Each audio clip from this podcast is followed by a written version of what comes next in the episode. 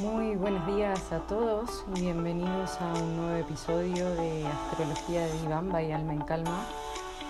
Mi nombre es Sol y estoy muy contenta de acompañarlos día tras día, audio tras audio, en este maravilloso aprendizaje por el mundo de la astrología y el psiquismo y el comportamiento humano.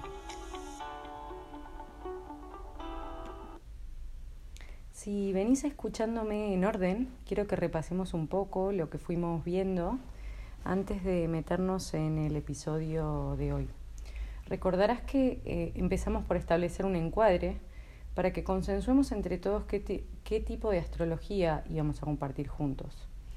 Y luego hicimos una primera aproximación al mandala zodiacal con sus 12 momentos completando el viaje.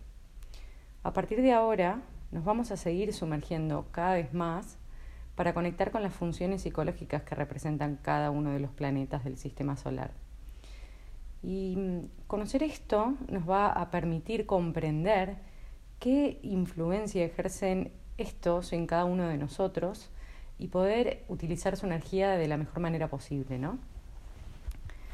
Así que dicho esto, empecemos sin más. Para comenzar a entender el funcionamiento de cada planeta, eh, utilizaremos la pirámide de Caldea o de los caldeos. La pirámide de Caldea nos da orden y presupone una jerarquización que nos permitirá conocer de una manera didáctica el funcionamiento de cada planeta. El planeta, como ya dijimos, representa una función psicológica. El signo, por otro lado, representa una cualidad energética. Y las casas, por último, representan ámbitos de vida concretos donde se ubicarán los planetas y los signos dentro de la carta natal, dependiendo del día, la hora y el lugar de nacimiento. Y se ubicarán eh, en las siguientes casas, que no se preocupen, las abordaremos más adelante. Eh, y como las casas estas representan ámbitos de vida concretos, los signos lo que harán eh, es darle cualidades energéticas a cada una de ellas y los planetas ubicados en cada una nos hablarán de las funciones psíquicas que se ejercerán o tendrán más preponderancia en cada ámbito, ¿no? Los escalones de la pirámide de Caldea representan los planetas personales que son siete y los vamos a ubicar de la siguiente manera. Vamos a comenzar de abajo para arriba, comenzando con el último escalón, el eslabón número 7, representado por la luna y el signo de cáncer. Este planeta se ubica en el, eslabón más abajo, justo con eh, cáncer, del cual es regente. La luna tiene que ver con la madre, los primeros, eh, los primeros años de vida, la simbiosis con ella. El bebé, al nacer, no comprende la diferenciación con el adentro y el afuera. Entonces la simbiosis es necesaria para el desarrollo del ser humano. Entonces, este primer eslabón lo relacionamos con las experiencias de la infancia, la madre, la simbiosis, el útero materno y todos aquellos lugares que nos dan eh, comunidad, seguridad y tranquilidad. Seguimos entonces con el eslabón número 6, eh, el cual está representado por Mercurio, que rige los signos de Virgo y de Géminis, y se ubica en el siguiente eslabón, y en, el signo de Virgo se manifestará de un modo eh, introspectivo y en el, modo, eh, en el signo de Géminis de un modo más exploratorio. Estos eh, dos signos son los cuales Mercurio regentea. Entonces, Mercurio representa el lenguaje. Es el material simbólico mediante el cual el niño incorpora este lenguaje.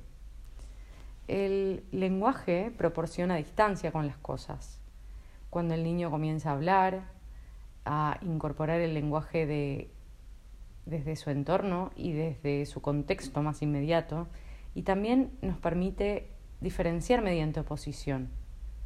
Ejemplo blanco es distinto de negro. El día es, distinta es distinto que la noche. De este modo, mediante el lenguaje, podemos ordenar nuestra realidad.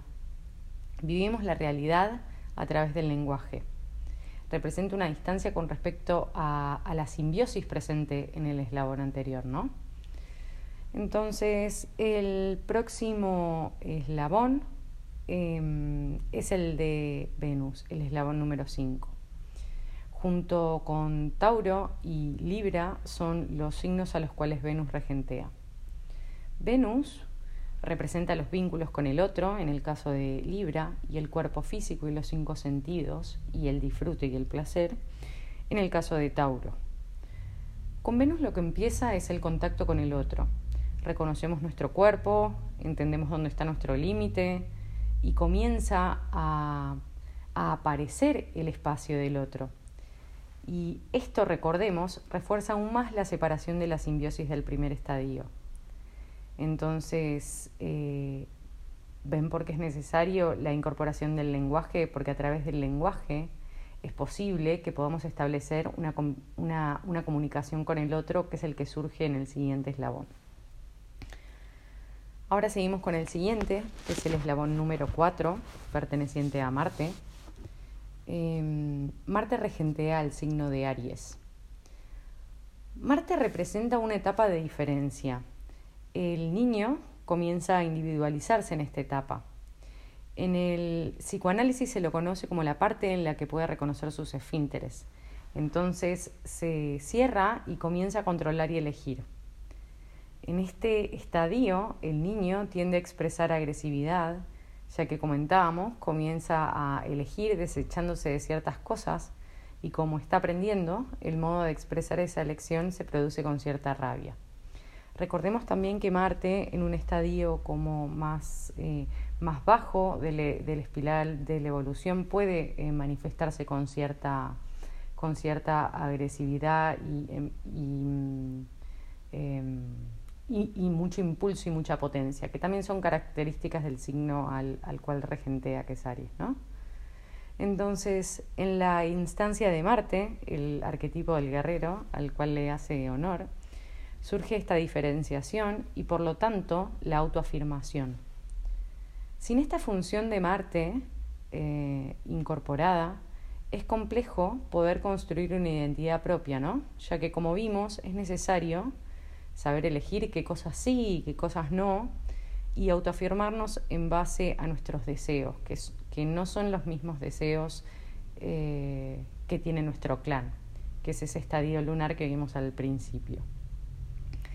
Entonces nos encontramos con el estadio 3 representado por el Sol, y este es el peldaño que continúa y regentea el signo de Leo. La palabra que se asocia a este planeta es la identidad. Gracias a la función eh, anterior de Marte que nos permite autoafirmarnos, es que ahora somos capaces de darnos una identidad, ¿no?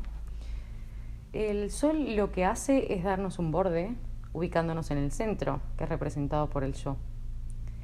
Esta es una función muy importante que no se adquiere de una manera sencilla a lo largo de nuestra vida. Si bien es energía que tenemos consciente, debemos de trabajar eh, para poder eh, desplegarla y mostrarla al mundo.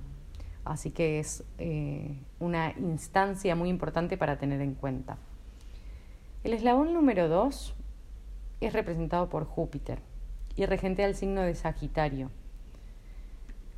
En Júpiter encontramos todo el sistema de creencias que tomamos de nuestro entorno, ¿no? Es un planeta social y va a permitir que tomemos aquellos aspectos y cuestiones que necesitamos para poblar nuestro sol. Es decir, que llenaremos ese continente con creencias y filosofías que nos sostengan. Eh, lo que pasa es que si el sol está poco estimulado, vamos a, a tener ciertas dificultades para identificarnos. Por lo que en este estadio vamos a incorporar todos nuestros sistemas de creencias que tomamos de quienes nos rodean. Podemos pensar en los ejemplos yo soy de boca o yo soy cristiano.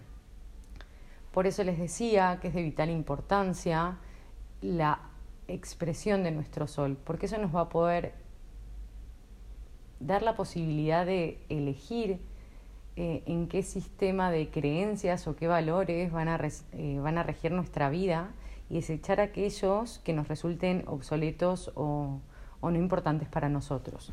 Pero sin la construcción de nuestra identidad, lo que vamos a tender a hacer es a tomar ese sistema de creencias del entorno sin cuestionarlo. Entonces, por último, nos encontramos con el eslabón número uno representado por Saturno. Esta es la última instancia en la pirámide de Caldea y mm, este planeta regentea el signo de Capricornio. Saturno es el límite de la personalidad. Acá se concreta y culmina el viaje que comenzó en la Luna. Desde la Luna hasta Saturno, pasando por todas las instancias, es que se conforma el ser humano. Entonces, como con Saturno se da la, se da la culminación de la forma, se produce una significación, en este punto se establece el límite entre los planetas personales y los transpersonales. Y estos últimos son los planetas que están más allá del yo. Esta etapa también es de suma importancia. Y mm, estos tres planetas transpersonales a los que hacía referencia se encuentran fuera de los límites de la personalidad. Es decir, que no tienen incidencia en, en la conformación de, del, ser humano, ¿no? Pero como veremos sí tendrán mucha influencia. Entonces, por un lado tenemos a Urano, que regentea el signo de Acuario, luego a Neptuno, que regentea Pisces, y por último a Plutón, que, regentea, Escorpio. Esta eh, pirámide de Caldea que venimos, eh, recorriendo es eh, una manera de ver eh, cómo se empieza a conformar el niño en todos sus estadios, desde que nace hasta que culmina la formación de su personalidad. Es una manera también de ver cómo uno comienza a incorporar el lenguaje, reconoce los límites, entiende que hay un otro en escena, busca autoafirmarse y por último conforma su identidad. La astrología incorpora a los planetas en este viaje de un modo claro y conciso para poder entender la influencia que cada uno de ellos tiene en cada etapa de nuestra vida.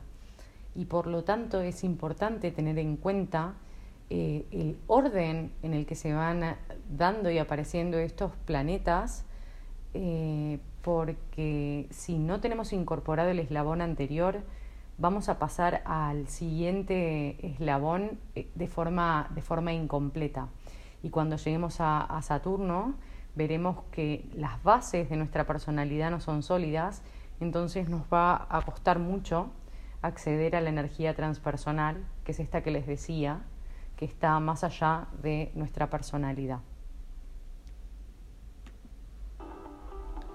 Bueno, queridos amigos, esto ha sido todo por hoy y les voy a dar un adelanto de lo que vendrá, a ver si los tiento y la próxima los veo por acá. Próximamente comenzaremos a analizar cada planeta presente en la pirámide de Caldea y vamos a jugar un poco a interpretar cómo se manifiesta su función en cada signo zodiacal. Creo que esto será interesante y de seguro les va a ser de utilidad. Así que el próximo episodio nos acercaremos a la luna, a las emociones, a la madre, al útero y a la información ancestral. Les agradezco enormemente por haberme acompañado en el día de hoy y espero encontrarlos la próxima con más de esto que hacemos, que es astrología de diván. También les recuerdo que pueden seguirme en mi cuenta de Instagram, arroba donde día tras día voy publicando aquellos movimientos que surgen en el cielo y alguna otra cosita más eh, que nos va a servir de herramienta para ayudar a expandir nuestra conciencia y buscar ese cambio que anhela cada uno de nosotros. Así que muchas gracias y nos vemos la próxima.